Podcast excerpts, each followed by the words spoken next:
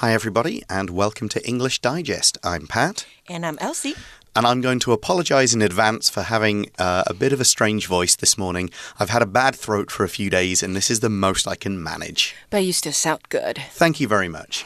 so, this unit is a picture writing unit about different breakfasts. What are our favorite breakfasts, or some of the best ones we've ever had? Hmm, my favorite breakfast contains bacon, Mm hmm. Scrambled eggs, Okay. and French toast. Okay, so I think this is the best combination. sort of continentally American y. Yes. What about yours? Oh, I really like that Cantonese breakfast. Um, that- Cantonese. yeah, that we'll talk about in the ex in the advanced sample. Okay. Uh, that reminds me of a restaurant I've been to a few times in Hong Kong. Mm-hmm. Really good. But probably the best one was in Montreal in Canada. It was a brunch more than a breakfast, but it had a load of, it had some sweet, like French toast creme brulee. Mm-hmm.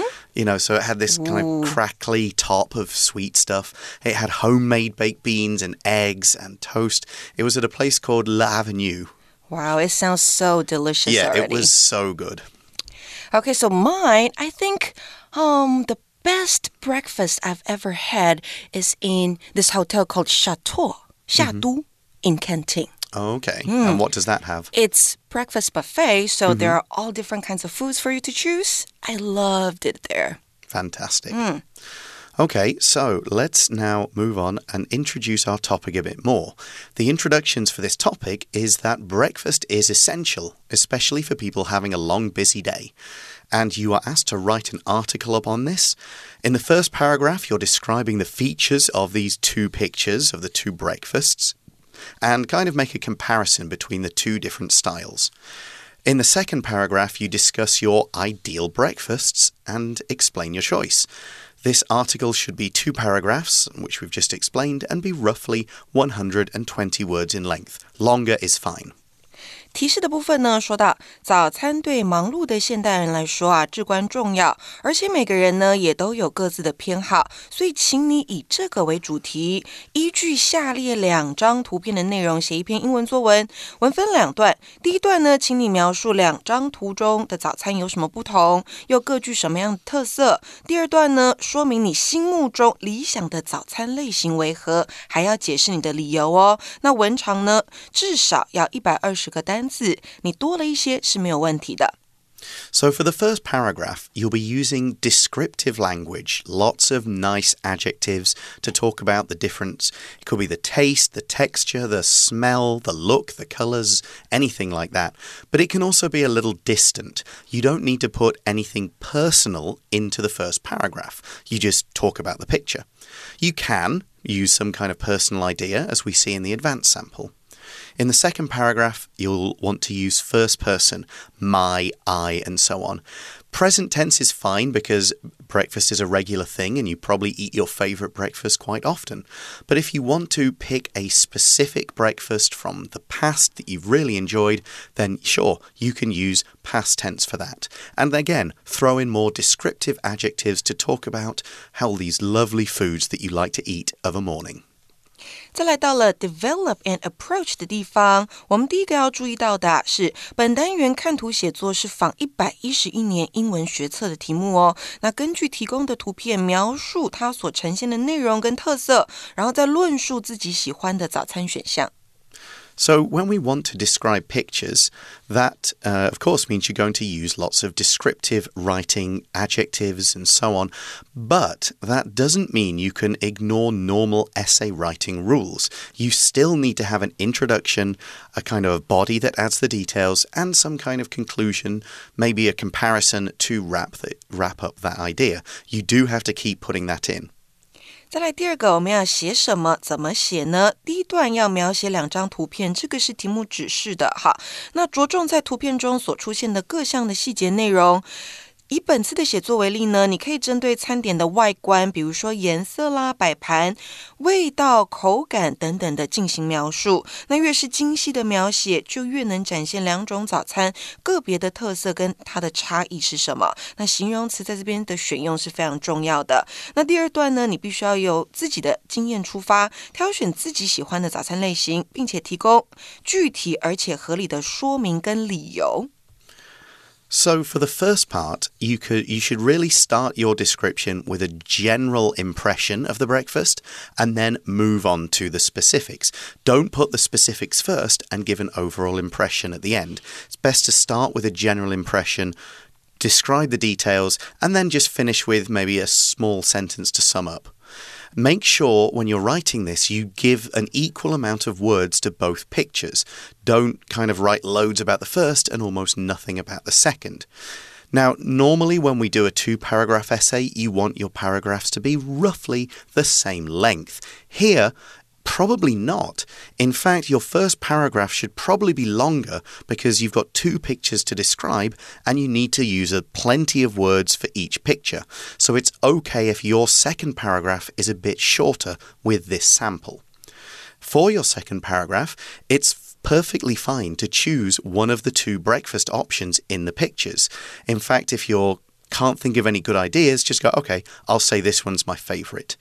You can also pick one of your own favorites, so the choice is completely up to you. And also remember, no one is saying you need to tell the truth. If you just think, oh, I could really describe that breakfast, go for it. It doesn't need to be true, just well written. 刚讲到一个重点呢，就是你要在描写早餐的时候，先给一个概述，好，不要直接写细节。概述完之后， 底下再来提供细节。那还有就是你给两种早餐的字数呢，不要差太多，要公平。那再来第三个呢，我们要讲到的是图片写作讲求的是细节的呈现跟对比，而非华丽的语汇。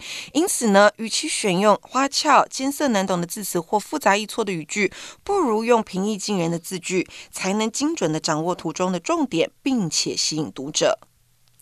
So, with your descriptions, it's important to hit different kinds of areas. Of course, you want to talk about what you can see, the look of the thing. So, that would include colors, shapes, but also imagery, which we'll look a bit, uh, we'll look a bit about imagery later in the advanced sample. But don't just concentrate on vision and sight. You can add other senses as well. How might this stuff taste? How might it sound on the plate or in your mouth? How will it feel when you bite into it? So don't just cover this what it looks like. Think of all the senses. 是的，视觉啦、味觉、嗅觉、听觉都可以描写进去。那再来到了 brainstorming 的部分，在 brainstorming 的地方啊，我们可以选用下方的阶层图，先把两张图片当中你看到的关键字写下来，好，然后就可以轻松的把它们变成写作的大纲。Right, so the chart we've got in our article, it's fairly simple. You've got your two types of breakfasts, and one we'll call the healthy one, and one we'll call the oily one. But then look underneath those in our little chart, and you'll see how it's split up. We've got nouns on the left and adjectives on the right. So if you can, try to pick at least one adjective to go with each noun. So it, it helps. You don't have to be exactly one to one, but it does help. So, a range of fruits, so that's colourful. Orange juice is fresh. Whole grain bread, you could also use fresh or clean or something like that. Whereas the oily one, we've got fried foods, bacon, eggs, and sausage. Those are the nouns. But the adjectives oily, you know, they could be a little bit greasy sausage, you know, crisp bacon, salty hash browns, that kind of thing. 好，所以这边的阶层图呢，很清楚的呈现了两种早餐不同的特色。左边的这个呢是健康的早餐，右边的这个是比较油腻的不健康的早餐。那各自呢都写出了他们早餐涵盖的内容是什么，食材是什么，然后呢分别用一个形容词来形容那个食材。那在描述食物的时候呢，如果能够善用以下的 adjectives 形容词，你的文章就会更加生动哦。Yeah, you're going to need to use quite a lot of adjectives here, describing words, and you definitely want a good variety of adjectives. But a word of warning don't just concentrate on adjectives, okay? And it's best not to use a, like a list of two to three adjectives for every single item because that will seem over descriptive and the overall message will be lost. It's best to present the best adjective, not the most adjectives. So if one word really describes it well, you don't need to add more adjectives because you've already chosen the perfect word. 没错，你在用形容词的时候要选适当的，好，不要呢想到的形容词全部都用上去，那这样就太多了。So we've now got a chart which looks at the some adjectives that you could use based on the different qualities or aspects of the food. We've got the look, we've got the texture, we've got the flavor, and we've got the smell. That's what I talked about earlier about paying attention to all the different senses. So we're going to start off with a look. How does the breakfast look? And we've got words like healthy, colourful, hearty, which is 丰盛的 fattening. 哦，会使人发胖的， Yeah, that's so that's the oily breakfast. And exquisite. 就很精致。 Okay, though some of those could work for both. Some of them are better focused on just one of the two. So then we move into texture. This is how you'll you'll feel it in your mouth when you bite into it. So we've got words like tender, crunchy, crispy, chewy. chewy 就是你咬起来呢是很 Q 弹、有弹性的。 Then we have smooth, juicy, greasy, thick, creamy, 绵密的、 meaty, and fluffy. 松软的，所以这里呢是在讲口感的部分，也就是 texture。那再来还有一个是 flavor，你吃进去的味道。 I'll, ma- I'll just go back to the word fluffy because you might think fluffy, you mean like a cat or a rabbit or something like that. The word we'd often describe scrambled eggs as fluffy. 嗯 Right. especially when it's with milk。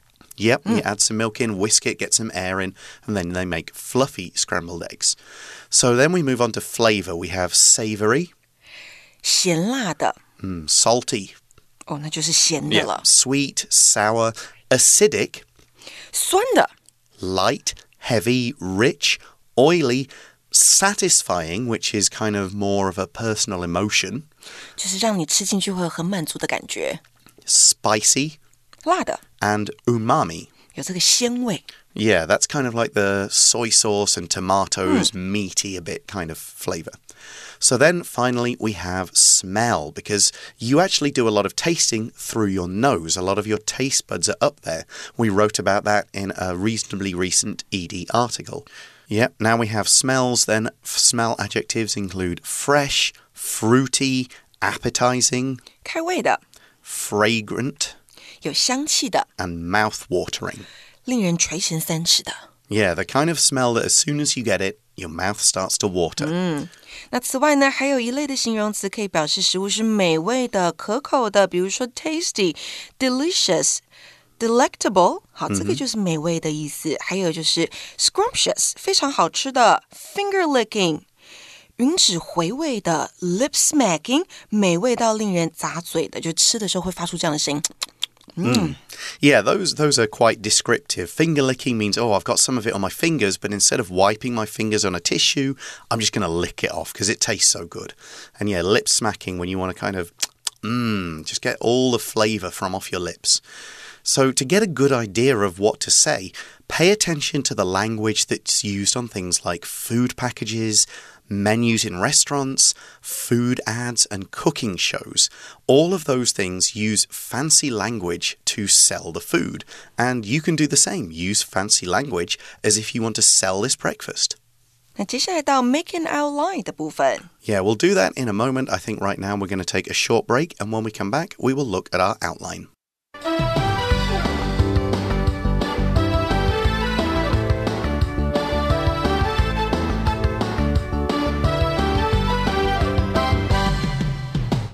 Welcome back, everyone. We're now going to use that information, the details from the pictures, and some of those adjectives to make an outline to get this into the right order of sentences.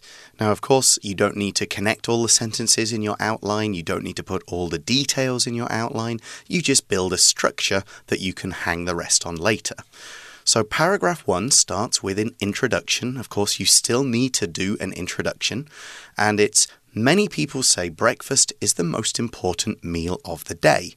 Now, I'm sure everybody has heard this kind of quote. It's, you know, everybody's talks about it. It's really common. So it makes sense to use it and it introduces the topic clearly. 没错，作者这边呢用了大家都知道也都会说的内容来作为文章的开头，这样子可以引来读者的注意。所以没错，人们都说早餐是一天中最重要的一餐。 So now we move on to the body, the details. It says the pictures show two different breakfast options. So we definitely need to mention that we're doing a picture. And then we have uh, three kind of bullet points for each picture. The first one looks healthy, it includes a range of fruits and it's colourful. Everything seems fresh and clean. So that's the first one. And then we've got D. The second breakfast is the opposite. The plate is filled with fried foods. And finally, although it looks great, it's likely oily and you'll feel it in your stomach all day. So that covers our two breakfast options. There's lots of nice words, there's adjectives, there's visuals, but you will add more in as you write that paragraph out in full. 是的，作者这边呢，对比视觉上面看到两种早餐的差异。第一种呢，看起来 healthy 很健康；第二个则是很多的炸物 fried food，所以会有很 greasy 油腻腻的感觉。 So now we move on to paragraph two, where our writer talks about their own choice and says, My ideal breakfast is a Taiwanese one. So that's kind of our topic sentence for this paragraph, stating what the best thing is and saying what it, that's going to be, what their choice is. So then we got the details. A. I love danbing, lightly fried and crispy on the surface. B. I prefer mine with warm, melted cheese and with the right amount of soy sauce. And C. It goes so well with hot soybean milk and youtiao. 在说自身经验的这个段落当中呢，作者直接点出他理想的早餐是台湾式的台式的早餐。那第一个原因是我喜欢蛋饼，表面很酥脆，还有里面有融化的 cheese，而且加上适量的酱油，那就更好了。最后他说啊，跟热豆浆和油条是非常搭的。Mm. Do you often get this kind of breakfast? Yeah. I do like this kind of breakfast a lot. Mm -hmm. Yeah, I, it's one of the things when I came to Taiwan, I was like, yeah, mm. great, I can happily eat this. Right. Plenty of times. So we go to the conclusion, and it's this breakfast always starts my day in the right way. So you'll see that line at the end matches the common saying about being the most important meal of the day that we started with. So it brings it back almost like a circle to our very first point. 作者这边呢用到了前后呼应，一开始说哦，人们觉得早餐都是很重要的，最后再提到一次，他说如果你吃了对的早餐，这一天就完美了。所以再次重申早餐的重要性。So you've got your outline, you've got your structure, so you add more details, transition words, and so on as you turn it into a full essay.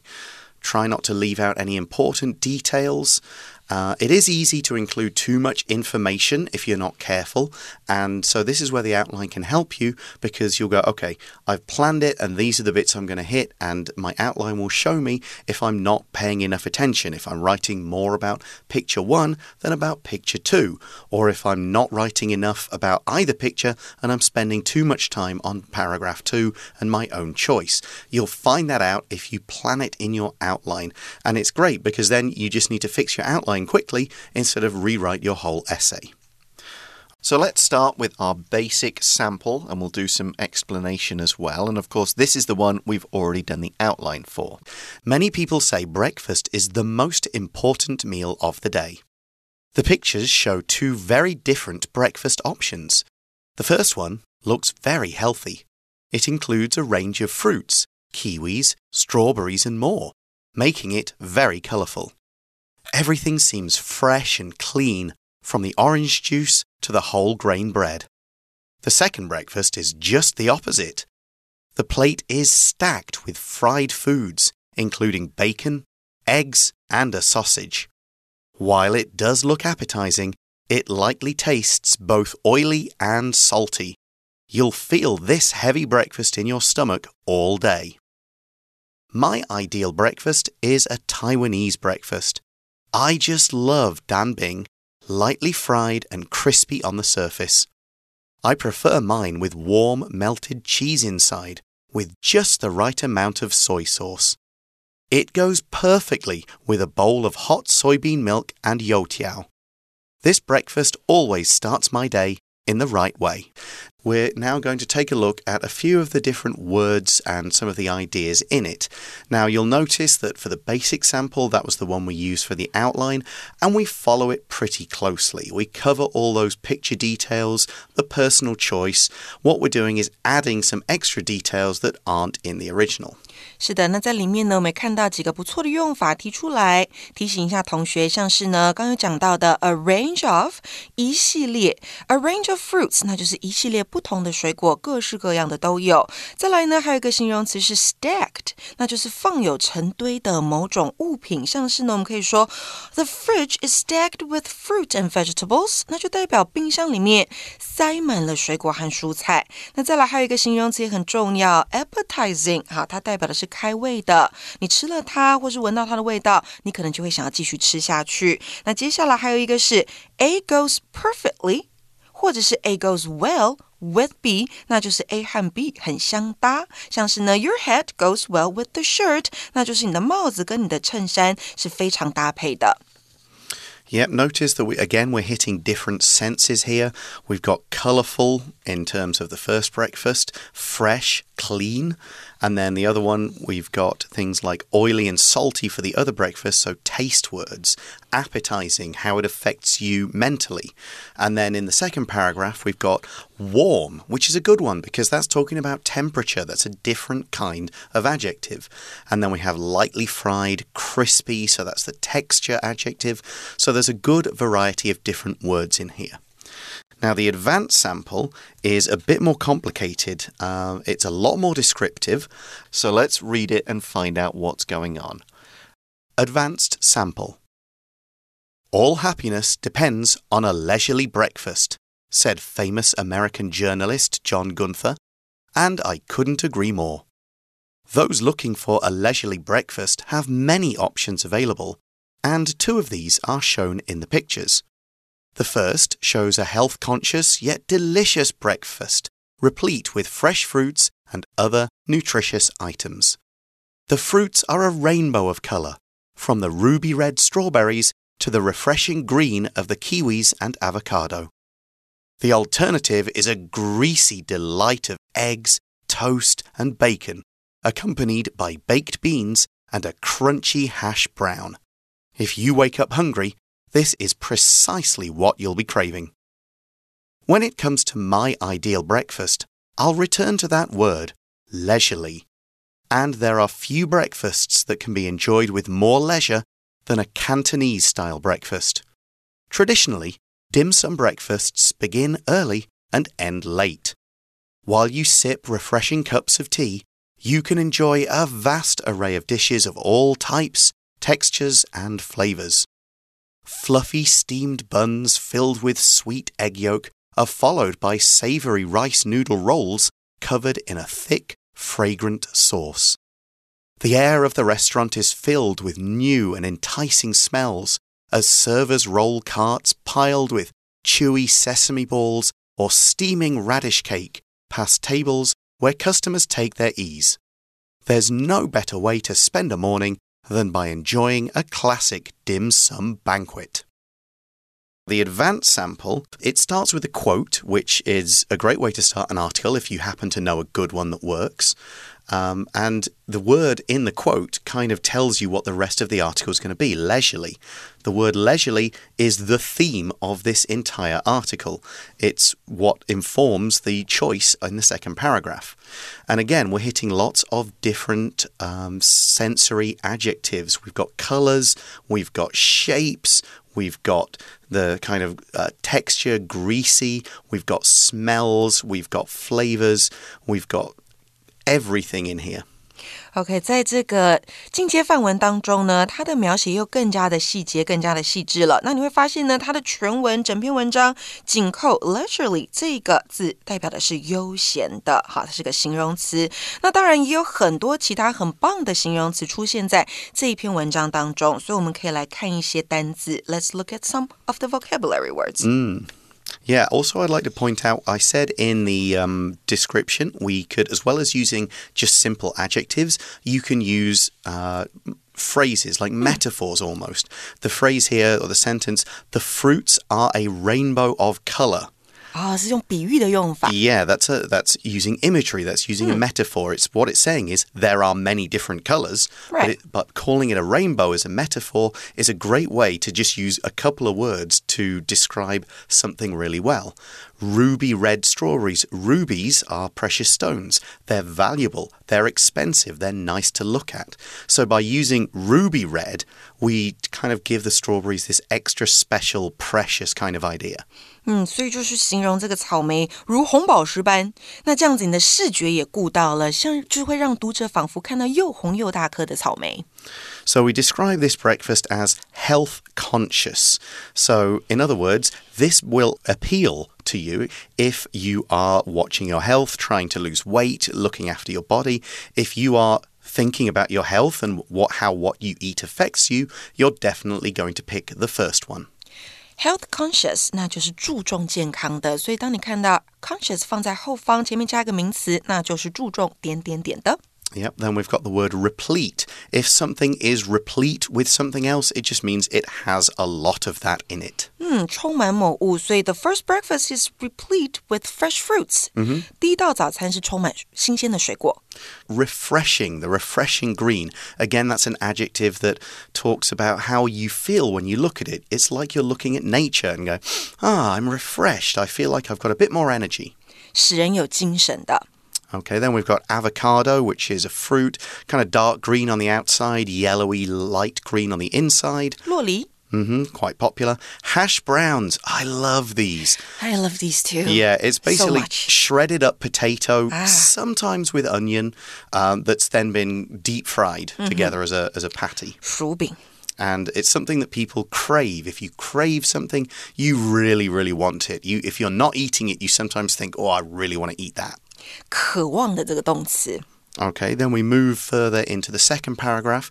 In this kind of Cantonese restaurant, you can enjoy a vast array of dishes. That just means there's a big choice. There's a lot of different options. Can we use a range of here? Yeah, you could say range, but array is like higher level vocab, so it's 对， fancier. 用 array 呢，听起来比较高级一些，一系列的意思。好，还有吗？ Mhm, Yeah, we've got the word enticing. That's another one of these words that talks about how food attracts us and plays on our emotions. It makes us want to come nearer and go, oh, that smells so good. I got to eat it. 诱人的 Okay. Then we've got a few food words here sesame balls 芝麻、 and radish cake. 萝卜糕。 Yep. And we're describing the tables in this restaurant where customers take their ease. To take one's ease just means to relax, to take it easy. 在这边他们可以放松休息。 And the final word of this sample is banquet, a great big feast with many courses that's got this. Uh, you, you read the word banquet, you think of luxury, you think of high class, you think of um, spending a lot of money and time to get things right. 中文呢，我们会说盛宴、飨宴， Yeah, it's like a wedding banquet or a Chinese New Year banquet, that kind of feel to it. 没错。 All right, well, we are out of time. Hopefully, you've learned something useful from listening to us dis- uh, talk about these two articles and how you can write them. And that's all from us for English Digest. I'm Pat. I'm Elsie. Thanks for listening. See you soon. Bye. Bye.